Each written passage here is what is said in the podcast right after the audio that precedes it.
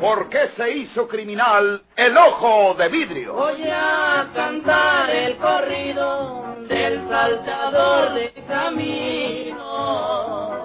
La borrascosa juventud de Porfirio Cadena. ¿Cómo perdió uno de sus ojos? ¿Y por qué tuvo que seguir la vida criminal perseguido por sus poderosos enemigos? Una nueva serie campilana del escritor norteño, Don Rosendo Ocaña.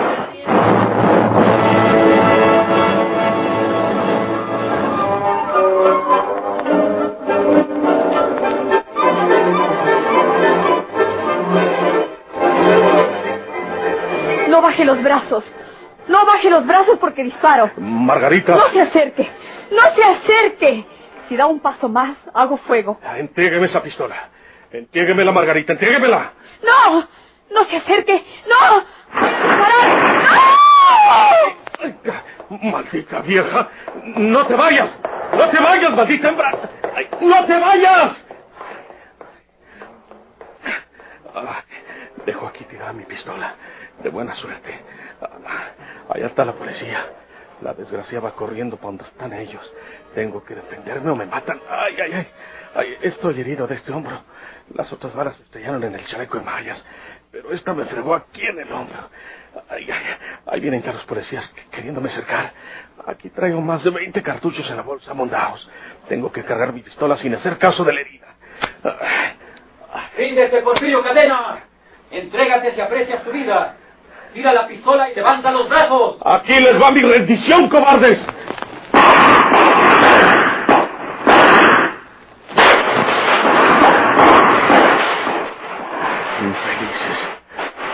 Tengo que ir de aquí antes de que me vencen por los enemigos. Si me quedo aquí hasta que les manden refuerzos, me dan corral y me matan todos. Volé montoneros desgraciados. ¿Por dónde me voy que, que no me alcancen estos soldados? No tiene remedio. Tengo que arrojarme a que me den un tiro bien dado. Me voy corriendo hasta la otra calle.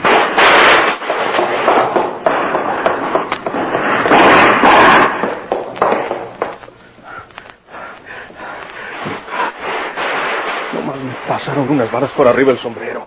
Y, y no puedo quedarme aquí, porque no han de tardar en llegar más gendarmes si me cierran el paso. Ya me armé. Ay, has acabo de parar un auto de sitio. No, no, no es de sitio. Es particular. No le hace.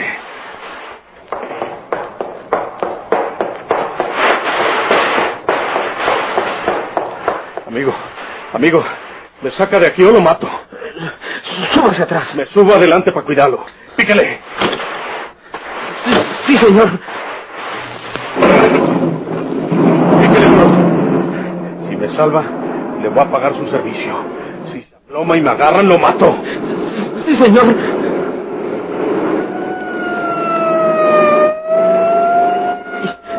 Ya viene la policía detrás de nosotros. Nos van a dar alcance, señor. Si nos alcanzan, lo primero que hago es darle a usted un tiro en la cabeza. Píquele duro. Que no le entume el miedo. Sí, sí, señor. Sí, señor. ¿Por, por qué lo persiguen a usted, señor?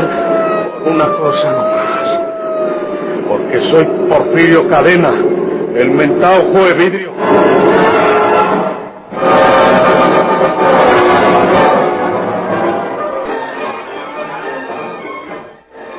Hija, demos gracias a Dios que pudiste escapar de ese hombre. Estoy orgulloso de ti, porque tuviste el valor de dispararle y herirlo. Me acaban de telefonear que dejó huellas de sangre en la banqueta de aquel lugar. Yo misma no sé cómo pude disparar el arma. Tenía un miedo espantoso. El bandido me miraba de un modo que me hacía temblar. De pronto sentí que la pistola disparaba y se me caía al suelo. O yo la soltaba. Tampoco sé cómo tuve fuerzas para correr hacia donde se hallaba el inspector Castillo con la policía. Cálmate, hija. Lo andan persiguiendo y no escapará. Herido como va, no llegará muy lejos. Cuando vea que lo tienen rodeado, se entregará. Ya se acabó ese peligro. Esa amenaza, hija mía. Yo no sé por qué el inspector Castillo permitió que hicieran sonar la sirena cuando se acercaban a aquel sitio. El bandido se dio cuenta de que llegaba la policía, papá. Tal vez quisieron prevenirte a ti. No sé si haya hecho algo mal el inspector Castillo, si él permitió o lo ordenó. En ese momento yo me había apoderado de la pistola del miserable. Me abrazó y quería besarme. Casualmente tropezó mi mano con el arma que llevaba en la cintura. bajo la chaqueta. Rápidamente la saqué y me separé de él unos dos pasos. ¡Qué momento aquel! Fue en ese instante cuando se oyó la sirena de la policía. Por eso te digo que tal vez quisieron prevenirte por medio de la sirena. Si vieron desde lejos la situación en que estabas, se anunciaron para darte valor y que no pensaras que estabas sola frente al bandido. ¿Quién sabe? Ojalá que lo agarren. No quiero volver a ver ese hombre. Antes no había reparado bien en su cara. Cuando la apuntaba con la pistola, se quedó mirándome siniestramente y era espantoso como estaba fijo sobre mí el ojo de vidrio. Deben ser ellos. Voy a contestar, hija. ¿Listo? Habla Valle. Señor gobernador, habla Tinoco. ¿Qué ha pasado, Tinoco? Lo tenemos acorralado, señor gobernador. ¿En dónde, Tinoco? Se subió a un automóvil particular, obligando a su conductor que lo llevara lejos de allí. Pero el acto se descompuso cuando llegaban frente a las bodegas de la estación de carga.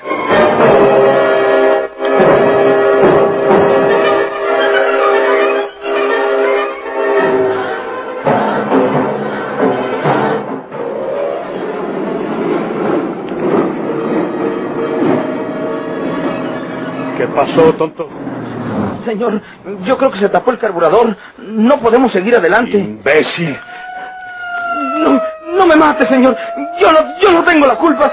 Yo iba a, llevar a usted donde, donde usted quisiera. Y ahí viene ya la policía. Te dije que si no lo hacías bien te mataba, montado. ¡No! ¡No! ¡No!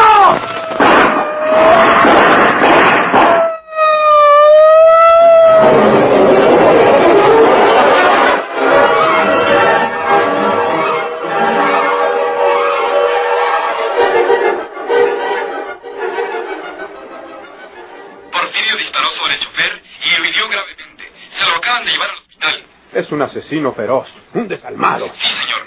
Eso nos quitó un poco de tiempo y le permitió a Porfirio correr y refugiarse en las bodegas. Pero, como no son horas de trabajo, solo está en el interior de estas bodegas el velador, que es un viejo empleado de los ferrocarriles, según nos acaban de informar aquí. Ojalá que ese bandido no cometa el salvajismo de asesinar también a ese pobre velador, que ya es un anciano. Es muy capaz el miserable. Que no se les escape, Tinoco. No escapará, señor gobernador. Cerró por dentro la bodega donde se metió, pero buscaremos la forma de hacerlo salir o de que se rinda. Le avisaré cuando lo agarremos, señor gobernador. Sí, Tinoco. Gracias. Lo tienen acorralado en las viejas bodegas del ferrocarril, hija. No podrá escapar. En un poco de tiempo más tendrá que entregarse o lo matan. Que bastante se lo merece. Dios me perdone, pero acaba de asesinar a un señor al que obligó que lo llevara huyendo en su auto. Merece que lo maten a él también.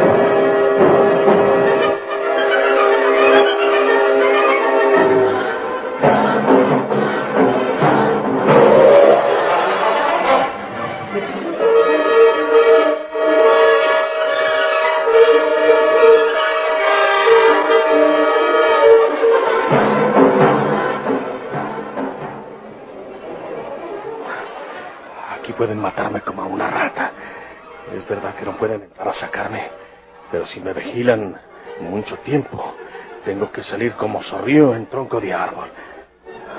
Ah, ah, hay un teléfono.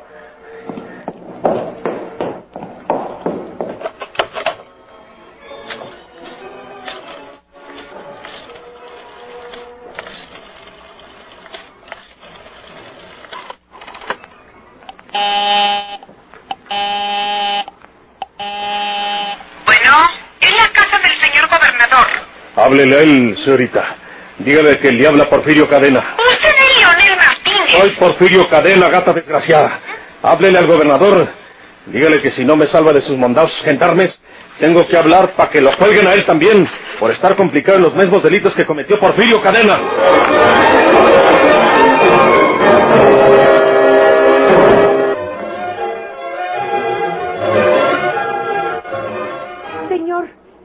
Teléfono un hombre?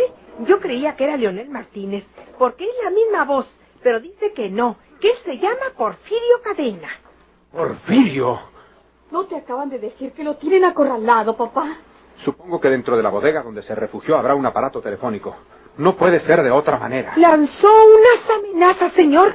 A mí me dijo, gata, ¿quién sabe qué cosa. Y luego dijo que si usted no lo salvaba de los gendarmes, tendría que hablar y decir que usted también es responsable de... de algo que no entendí bien. Eh, está bien, Oralia. ¿Qué le digo? No le tienes que decir nada. Yo voy a hablar con él. Ya no trates de ninguna manera con ese hombre, papá. Ya no te comprometas a nada. ¿Cómo es posible que un gobierno como el tuyo tenga que espantarse con un asesino como él? Eh, solamente voy a decirle que no me importa lo que pueda decir de mí. Por lo demás, no tendrá oportunidad de hablar nada porque la policía acabará con sus correrías.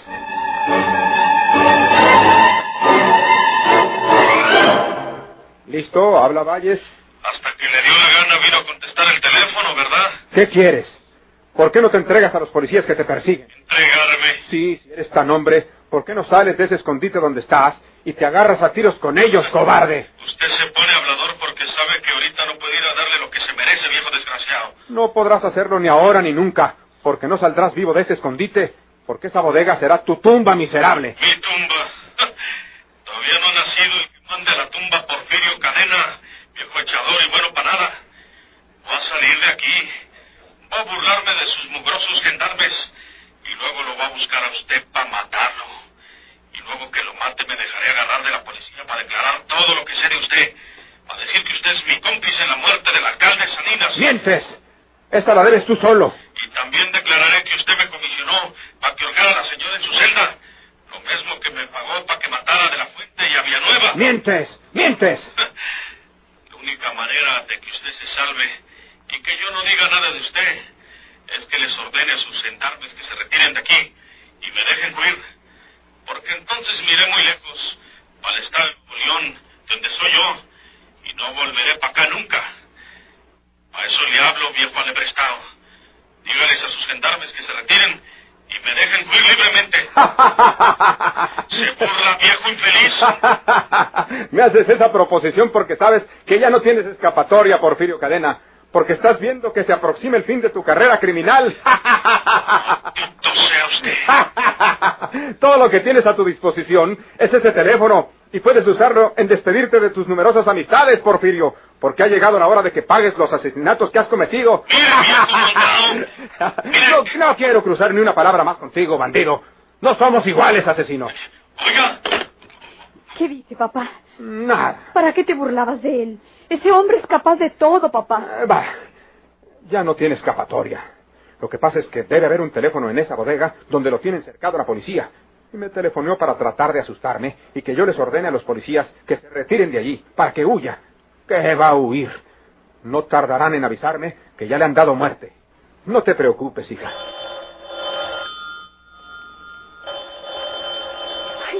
Debe ser él otra vez, papá. De seguro que es él, pero no le contestaré.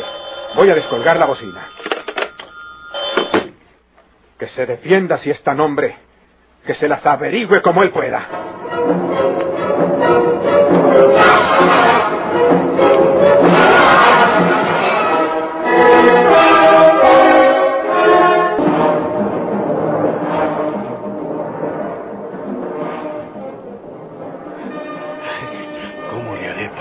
Demostrarle a ese gobernador desgraciado puedo salirme de aquí sin que me lo impidan sus gendarmes? Ah, quién sabe si me dé resultados buenos la misma cosa quise a que Lo que el secretario Tinoco le había telefoneado al gobernador era verdad. Porfirio tuvo que enfrentarse al velador de aquellas bodegas semiabandonadas. Pero como se trataba de un servidor bastante viejo, no batalló para eliminarlo propinándole un pistolazo en el cráneo. El viejo aún no recobraba el conocimiento. Se hallaba ahí, sobre el piso, exánime. Se está tardando mucho el inspector Castillo. Ya deberíamos haber sacado de esa bodega a ese bandido. Con buenos refuerzos, forzamos la puerta y lo sacamos. Tiene que rendirse cuando vea que ya está perdido. Eh, dijo el inspector que iba a hablar con el jefe de la guarnición federal a ver si le da alguna escolta de soldados que nos ayude. No está mal pensado. Con los soldados sale ese bandido o se muere allá adentro. Mire, señor Tinoco, se está abriendo la puerta de la bodega. ¡Cuidado! ¡Auxilio! ¡Auxilio! No se mueva nadie. No se acerquen. Es el viejo velador. Porfirio lo ha echado fuera de la bodega. Pero pueden disparar contra cualquiera que se acerque a la puerta. Pobre viejo, debe haberlo golpeado ese bandido. ¿Y qué culpa tengo? ¿Por qué me golpean a mí? Voy a curarme en mi casa. Oiga, velador. Venga para acá. Lo llevaremos al hospital. No hizo caso. Va espantado el pobre viejo. Le digo que ese bandido, cuando menos le dio algunos golpes, dijo que va a curarse a su casa. Me extraña una cosa. Es muy raro que Porfirio, que es tan audaz y tan valiente, no se haya valido de este viejo para escapar. Porque si sale escudado con él y se lo lleva de rehén, no hubiéramos podido dispararle, por temor de herir al viejo, y así hubiera llegado hasta cualquier automóvil como lo hizo antes, y se nos va. ¿Por qué no se le ocurriría a Porfirio hacer eso? No me gusta este silencio en que han quedado las cosas. Quédense aquí, muy listos. Voy a telefonearle a Castillo a ver si está en la casa del gobernador para decirle que ya salió el viejo velador y que Porfirio quedó solo en el interior de la bodega, que si lo atacamos hasta sacarlo. Muy listos. Vuelvo en un momento. Sí, señor Tinoco.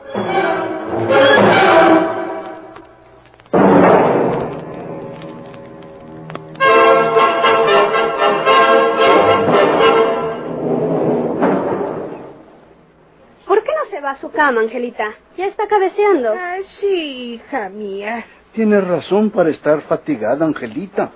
Estos dos días han sido muy penosos para usted. Bueno, para todos, pero principalmente para usted.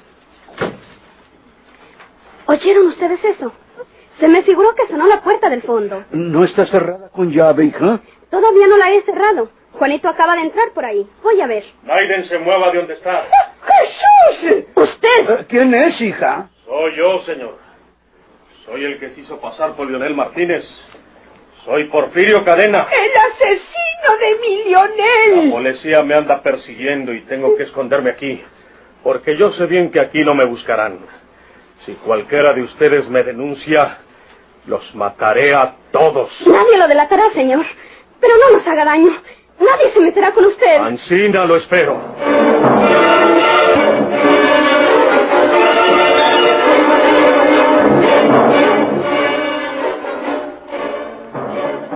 ¿Qué pasó, Tinoco? Señor gobernador, yo quería saber si el inspector Castillo se lleva por ahí. No, no ha venido. ¿Qué no está ahí con ustedes, Castillo? No se vayan a descuidar con ese bandido. Es un caso de vida o muerte, Tinoco. Compréndanlo. Sí, señor. Pero sucede que el inspector Castillo les dijo a sus agentes que iba a hablar con el jefe de la guarnición a ver si le facilitaba una escolta de soldados para forzar la puerta de la bodega y sacar a Porfirio Cadena de una vez por todas. Eso está bien, Tinoco. Pero acaba de pasar una cosa que nos puede facilitar más el ataque a la bodega. Hace un momento, Porfirio echó fuera de la bodega a un viejo velador que tenía con él adentro. Es el velador de esas bodegas del ferrocarril. ¿Y allí está con ustedes ese velador? No, señor gobernador. Tan pronto como Porfirio le abrió la puerta de la bodega, el viejo se fue corriendo. Iba como un loco gritando que se iba a curar en su casa. Tinoco, ¿por qué dejaron ir a ese viejo? ¿Por qué no lo investigaron antes? ¿No saben ustedes que Porfirio Cadena acostumbra a disfrazarse de anciano para escapar?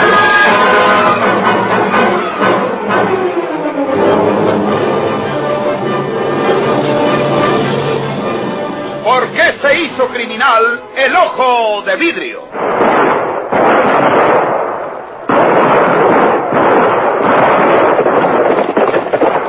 Muchas gracias por su atención. Sigan escuchando los vibrantes capítulos de esta nueva serie rural. ¿Por qué se hizo criminal el ojo de vidrio? Se disfrazaba de arriero para asaltar los poblados. Burlándose del gobierno, mataba a muchos soldados